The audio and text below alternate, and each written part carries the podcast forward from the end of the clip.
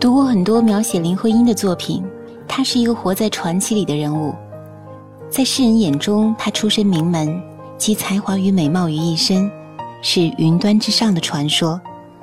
但是读她的作品，你会发现一个更真实、更具烟火气息的林徽因。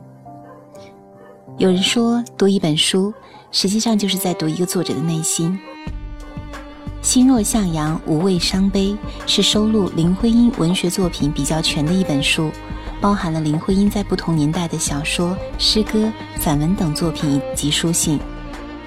同时，这本书也是一部林徽因的情绪编年史，在不同年代的文字里，你能看到不同姿态的她，优雅的、浪漫的，甚至世俗的、敏感的，或深或浅的吟唱，对生活、对世界的各种看法和情绪。每一篇都有不同的背景，或是季节的景色，或是晨昏思绪，或是悼念故人。读这本书，不仅仅是在读他当时的情绪与内心，同时也是在读他的历史与过去。虽然人们无法忽视他在建筑与文学上的成就，但世人更热衷于揣测他各种文字间不经意所表达的感情，比如他和徐志摩的康桥之恋，与金岳霖的知己情。以及与梁思成在建筑学术上的夫唱妇随。一九三一年，林徽因在香山别墅养病，当时经过求学、丧父、结婚等系列的人生大事的她，在思想上已经趋于成熟。这时距离康桥出狱已整整十年，他们之间始终保持一种如父如兄的知己情谊。他受徐志摩影响，开始创作新诗。诗词创作中的一些唱和也时不时出现，其中最典型的是林徽因的《那一晚》这首诗。诗中写道：“那一晚，你和我分定了方向，两人各认取个生活的模样。”而康桥时代的徐志摩也曾在《偶然》这首诗中这样写道：“你有你的，我有我的方向。”曾有传说认为，因为两人在精神上、文学上的这种联系，恰是这首诗当时没有入选新月诗选的原因。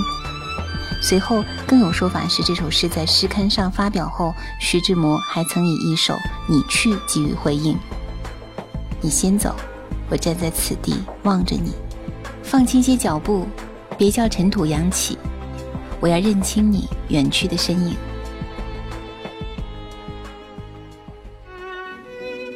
一九三一年十一月，徐志摩飞机失事。由于徐志摩是从南京坐邮政飞机赶往北平赴他的演讲会而逝世的，所以他因此而内疚自责，甚至悔恨悲伤。这一时期的作品，比如《莲灯》《秋天》《这秋天》《别丢掉》《忆》等，后世传说纷纭，都是为徐而作。在这些作品中，他把当时时空中的人事。物情景等等与逝去的种种，在宁静中重新结合起来，甚至运用想象力回到时空间隔的剑桥去。比如他在《忆》中写道：“心在转，你曾说过的几句话，白鸽似的盘旋，我不曾忘，也不能忘。”一如他的各种作品被八卦野史报于许多捕风捉影的猜测。在这些作品中，最具知名度、争议也最大的一首，莫过于创作于一九三四年的《人间四月天》。你是一树一树的花开，是燕在梁间呢喃，是爱，是暖，是希望。你是人间的四月天。这首诗，一种说法是写给他的初恋情人徐志摩的，还有一种说法是写给他的儿子梁从诫的。但是理论上来推算，一九三四年，徐志摩已逝世三年。在这期间，林徽因的作品大部分哀婉忧伤，但唯独这一首，语调欢快，意境优美，温柔绵软，读来如春风拂面，充满了欣喜与希望。如果说是表达他从两岁的儿子身上看到的生命的活力，则更加准确。我们无意再去猜测那一段隐蔽暧昧的情感。但在徐志摩去世一年后，林徽因在写给胡适的信中说：“这几天思念他的很，但是如果他还活着，恐怕我待他仍不能改的。事实上，太不可能。也许那就是我不够爱他的缘故，也就是我爱我现在家在一切之上的确证。志摩也承认过这话。显然，对那段感情，他内心充满了歉疚与思念。这些情感在他的许多作品中都有踪迹可循。但是，若时光重来一次，他的选择仍然不会变。由此可见，林徽因是一个非常理智的人，在感情上对浪漫诗人徐志摩可以动心，但是婚姻的对象却选择了脚踏实地的梁思成。他对感情的选择，一如他对事业的选择。虽钟情于文学，却坚定地选择了建筑作为终身的事业。中年的林徽因开始了在事业与生活之间的奔波。三十岁的她已经褪去了少女的天真，成为两个孩子的母亲。那时候，她的生活在太太客厅的热闹繁华和学术的清冷寂寞之间穿行。你也许想象不到，昨日她可以是众星捧月的沙龙女主人。今天，他的身影也许就出现在穷乡僻壤、交通不便的一处荒寺古庙，在千辛万苦找到的古建筑厚厚的灰尘中会心微笑，用病弱的躯体攀上大殿的天花板，在无数臭虫与蝙蝠堆中摸索测量。在他的散文小说《窗子以外》中，他写道：“多少百里的平原土地，多少区域的起伏的山峦。”昨天由窗子外映进你的眼帘，那是多少生命日夜在活动着的所在。每一根青的什么麦黍都有人流过汗，每一粒黄的什么米粟都有人吃去。其间呢，还有的是周折，是热闹，是紧张。可是你则并不一定能看见，因为那所有的周折、热闹、紧张，全都在你窗子以外展演着。这些平原土地、山峦麦黍，都是他一寸寸丈量过的人间烟火。为了热爱的建筑事业，他曾走过崎岖峭壁，经过泥泞跋涉，忍受着重病折磨，尝尽各种辛苦奔波。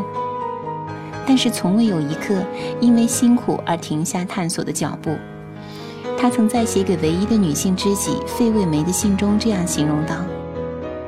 我们又像在山西那样，出发到天堂和地狱之间的地方去了。我们为艺术和人们的美而兴奋不已，又为了我们必须吃住的地方的脏臭而扫兴。也正是这种深入基层的甘苦，让他在一些作品中将社会中下层人物的生活刻画得细致入微。比如其中最知名的小说《九十九度》中，这也是我觉得他最有烟火气息的作品之一。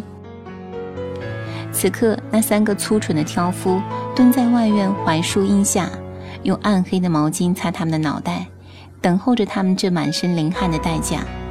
一个探手到里院偷偷看院内华丽的景象。反正一礼拜短不了有两天好日子，就在这喜宴堂，哪个礼拜没有一辆花马车，里面搀出花溜溜的新娘？今天的花车还停在一旁。抗战爆发后，林徽因经历了很长一段时间的贫病交加、颠沛流离，经常面临衣食不接和躲避空袭。但是她仍旧苦中作乐地写信告诉费慰梅：“我们交换着许多怀旧的笑声和叹息，但总的来说，我们的情绪还不错。”在繁华落尽的这段日子里，他洗尽铅华，亲自做羹汤、补衣服，提了瓶子上街打油买醋，挤在沙丁鱼罐头似的卡车里逃亡和搬家，甚至挽起袖子做木工和泥瓦匠，和梁思成一起在小李庄盖了一所房子。境遇的艰难加上病弱的身体，并未将他打倒。在窘况的状况下，他俏皮地告诉费慰梅。我在继续扮演经济绝招的杂耍演员，使得全家和一些亲戚和同事多多少少受到一些好的照顾。我必须为思成和两个孩子不断的缝补那些几乎补不了的小衣和袜子。他还拒绝了去美国讲学的机会，理由是应该留在祖国吃苦。他曾这样写信告诉当时年仅九岁的女儿。我觉得现在我们做中国人应该要顶勇敢，什么都不怕，什么都顶有决心才好。在这些信函文字里，一个幽默坚强的女性跃然纸上。她既能从容不迫地享受繁华，又能在流离、困苦、疾病中苦中作乐，甘之若饴。如果说陆小曼是一株菟丝花，只能仰赖他人而活，林徽因却如一株木棉，以树的形象直面命运。有人曾这样评价她：面对这样的女子，倘若还要纠缠她的情感，那么那个据说为她终身不娶的哲学家金岳霖的真诚，最能够说明她情感的品质；倘若还要记起她的才华，那么他的诗文以及他与梁思成共同完成的论著，还不足以表现他才华的全部，因为那些充满知性与灵性的连珠的妙语已经绝响。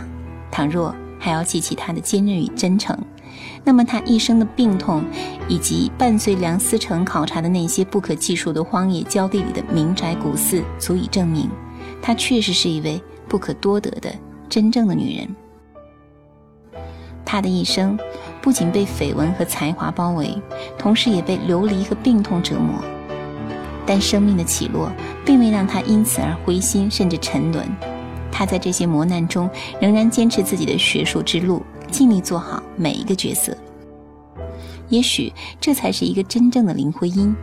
正如他逝去之后墓碑上所刻的字：“这里长眠着林徽因，她是建筑师、诗人和母亲。” Thank you